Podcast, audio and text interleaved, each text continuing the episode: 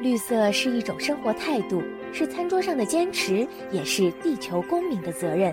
让我们聆听土地的声音，用心守护环境。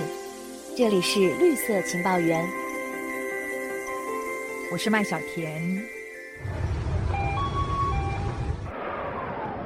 看到就觉得是世界末日嘛。从极端气候到沙尘暴，末日场景频频出现，也让我们跟气候难民的距离越来越近。树木被认为是应对气候变迁的重要手段。台湾有一位女性在海岸打造绿色长城，最近更跑到了蒙古大漠去种树，浇灌绿色梦想。她是慈心基金会的种树总监陈礼仪，今天来到我们现场。陈总监您好。各位听众，大家好。陈总监，您带领的种树团队在台湾已经种了将近一百万棵的树。我们知道您多次前往蒙古，是我刚从蒙古，大约两个礼拜前才从蒙古回来。为什么你们会想要把种树的足迹延伸向海外，跑到蒙古来种树呢？因为我们地球的暖化的严重度很高，那我们也跟全球的环保团体呢，在二零一八年就一起呢发愿要在二十五年内种下一兆棵的树。那我代表慈心呢发愿要种十亿棵。这个十亿棵呢，其实在台湾呢是比较困难去完成。那我们就选一个交通上面不会太远的亚洲地区。那因为蒙古的沙尘暴三天就影响台湾。十天会影响美国加州，所以我们台湾乃至半个地球都受影响。那所以我们选择在地球村台湾以外的地区有更多环境的贡献的地方呢，我们选择蒙古。那么根据您的观察，当地的土地沙漠化还有沙化的问题到底有多严重呢？在数据上是有百分之七十的国土都已经沙化。那我自己亲自去看呢，虽然是有草原。可是草原的草没有很浓，然后地上呢时时的都会见到一些透着沙土的这种状况。然后我曾经有一个朋友在一九九零年给我看乌兰巴托附近的山区的照片，那时候都是树，可是现在比对我自己亲自去看呢，很多树都不见了这样子。那么根据您的了解，到底是哪些原因造成蒙古的土地退化？畜牧业是一个早年一直到。现在都存在的状况，就是蒙古的人口三百万，但是牲口呢有六千万，那它是一个自由移动的状态，所以畜牧业是一个始终存在的一造成沙漠化的议题。但是他们最近这几年呢，因为蒙古的矿产资源非常丰富，那开矿到处都存在。那开矿过程当中，这个沙土挖起来以后堆在旁边呢，风一吹就到处飘扬。然后开矿完没有复原，也留在当地，或者是采矿的时候在河域使用大量的水。那在这些情况之下呢，都会造成包括河流附近的土草原呢都沙化，然后或者是开矿的地区周围呢沙化，而是因为这个开矿的土没有复原。没错，其实这样。这样子的一个人为干涉，在蒙古紧邻的内蒙古自治区也都有同样的情形哦。所以在当地有一首民谣《地不打粮，沙子埋房》，就描述了沙尘天气严重影响当地居民的生活。对，我在去蒙古国种树之前呢，也曾经到内蒙自治区去观摩。中国政府在那里是以政府的力量呢，大面积的造林，因为是以亿棵为单位这样造。他们在那边治沙，然后防沙固沙。但是反观蒙古国的话，还有很多需要努力的地方。那我们看到说，您在疫情下展开跨国种树的计划，其实这是蛮艰巨的任务。您和种树团队在事前做了哪一些准备工作，还有评估呢？我们就有去探访内蒙自治区的造林成果，然后去学习他们使用的树种。那这些树种呢，我们也曾经在。第一次去蒙古国的时候，就有找到在造林工作待过三十年以上的这个长辈，他们告诉我们有他们在蒙古国使用的很多树种。那这些树种一开始是一个名字呢，到后来就变成说，我们后来是在内蒙的大面积造林的区域呢，就看到了有经验的前辈所提到的这些树种。那所以我们首先先认识了适合的树种，然后同时呢，在疫情当中呢，因为没有办法出国，我们整个团队呢一起学习蒙语超过一年。其实你们目前已经在当地打造了一个种树基地哦，这个种树基地现阶段有什么样的初步成果了？这个种树基地大概面积是七公顷，然后距离乌兰巴托七十公里，然后我们目前在那里种下了一千棵的沙棘。以及周围有西伯利亚榆树的围墙树，然后同时呢，也设立了几个简单的蒙古包，里面存放我们的资产。那当然相对应的，比方说灌溉系统，包括水井、水塔、整个水管的管路，然后电路、水电的部分，我们整个都把它设立起来，这样子。您刚刚特别提到树种的这一部分，过去内蒙古他们也曾经花大钱引进三角叶杨，可是这种树它是属于耗水，而且最后是水土不服，宣告了失败。当地就把这种树称作是教训树。你们最后会选择沙棘还有榆树，为什么呢？因为沙棘在蒙古的原野里面，它有很多的品系，所以它就是一个在地的原生树种，然后它又有经济效益，然后同时它本身。有保健的效益，然后另外沙棘它一棵树自己会从它的地下走茎呢，再长出更多的树，所以它也是很好的造林树种。种十棵，最后会长成一百棵乃至更多。那西伯利亚榆树是在他们都市呢种非常多，那这个树就是也是当地的原生树种，然后很适应当地。像欧美有一种荷兰榆树病，那这个榆树病很会传染，会让大面积这个榆树呢都死掉。可是西伯利亚榆树它会抗这个病，那我们也是就选择了这两种最常见，然后最容易的树先入手，然后等到熟悉以后，我们再来种一些其他的树，慢慢的去鼓励大家来栽种这样。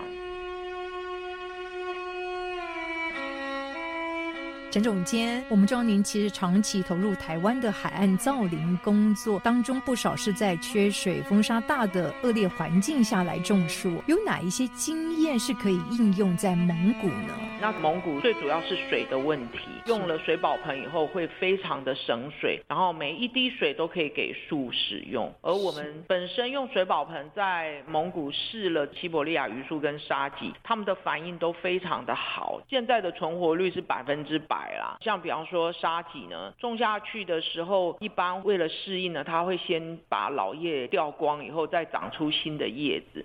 但用水跑盆种的沙棘呢，它一面掉老叶，一面长新叶，大概两天就换过来。那没有用水宝盆的呢，它大概花十天左右才换过来。所以我们就发现说，沙漠植物对于水哦的那种敏感度非常的高，因为它们其实是难得有水的时候，它们就要。尽可能的完成它们的，比方说开花结果。所以当水宝盆持续给水的时候，它们就会反映出嗯很活泼的生长现象。它也是相当环保，是吗？对比方说，在一些荒野地区，如果造林，那树用水宝盆种活以后，其实就不用担心后续要怎么样子解决垃圾的问题。那水宝盆自己慢慢分解，然后分解的过程，其实它同时都还一直在照顾这个树。哦，我们在台湾大概三。年水宝盆就会有相当程度的分解，可是，在蒙古啊，我们觉得可能甚至五年、七年水宝盆才会完全分解，因为它是在很冷、很干燥的一个地方。那么，内蒙古又是如何解决造林的水源问题呢？我们去内蒙是看到他们很多人是用滴灌，但滴灌的管材呢是塑胶，一方面有使用年限，一方面当它不能用的时候，那个塑胶的问题就是一个垃圾。滴灌是每一棵树。树都会有一个，对，它就是拉一根长长的水管，然后经过每一棵树，那是一个有效的做法。但是你大面积造林，越大面积就越多塑胶管材，所以最后的垃圾会跟着越多。没错，这一些塑胶微粒进入环境以后，确实也是另外一种环境危机。对。然后动物的啃咬呢，我们也有一些适当的围网，乃至于我们现在也跟人州社会企业一起在研发像水宝盆一样材质的一个树套桶。那在这个树套桶的保护之下，就不会有动物的这种啃食，因为在蒙古牲口四处游荡啃食呢是很自然的事情，对，所以我们也必须要解决这样的问题。蒙古其实很多山区也应该是要有树啊，可是现在也都没有树。那没有树的结果就是，像我们基地曾经经历一次连续大概两小时的暴雨，然后这个暴雨之后呢，马上就山洪爆发，把我们的围墙冲破了好几个点。我们从 Google Earth 过去的图资里面发现到，原来我们那边有经过一条旧河道。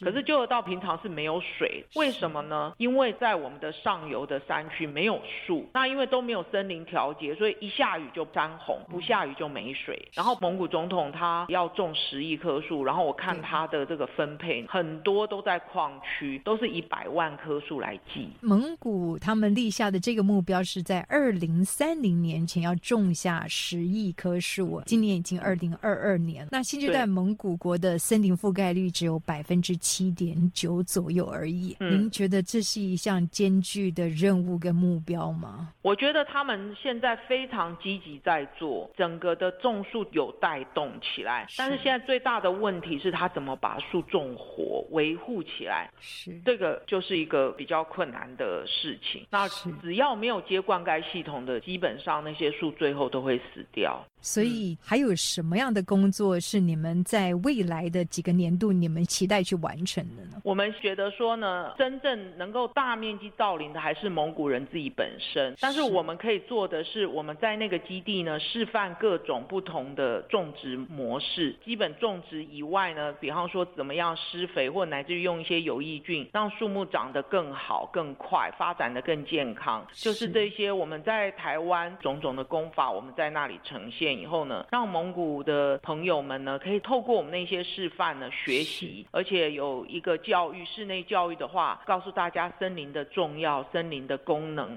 然后让蒙古的朋友可以建立起树木、森林对我们人、对我们生命的重要性的一个概念，然后让他们可以珍惜树木跟森林。教育也是一个非常重要的播种的工作，是学习到怎么样做了以后呢，大家可以一起去做。那因为我们选择的树木是沙棘，是有经济价值的。那这个沙棘结果以后采收可以卖钱。那我们透过有经济诱因的模式呢，让一些想要转业的，比方说一些牧民啊，他们的失业率其实也相当的高，然后可以来种植沙棘以后有收入。那因为有收入，所以有更多的人来做。那我们就是来把产业把它建构起来，就是乃至于他们种了以后，哎，我们是不是能够为他们开拓出一个收购、销售的管道，然后让他们可以顺利的卖钱。那所以我觉得我们就是把整条产业链做起来，然后以及怎么样种植做起来，好，然后有一些辅导的计划方式，然后来这样带动。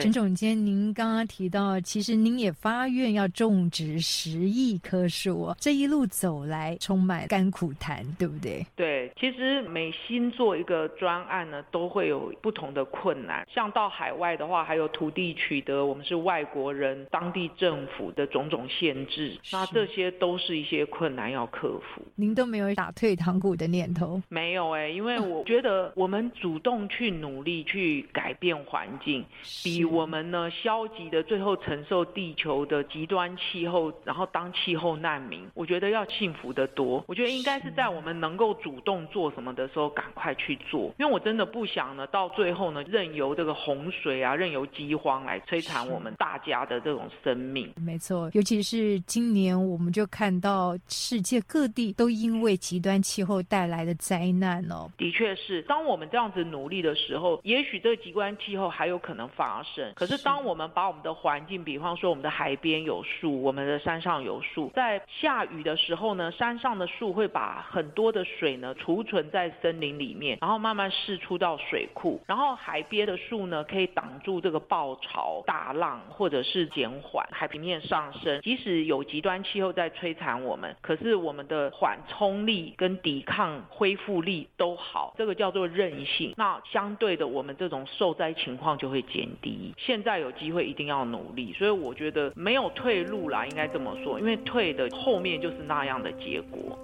没错，我们的步伐必须往前迈进。好的，今天非常谢谢陈总监的分享，也谢谢您收听绿色情报员，我们下次再会。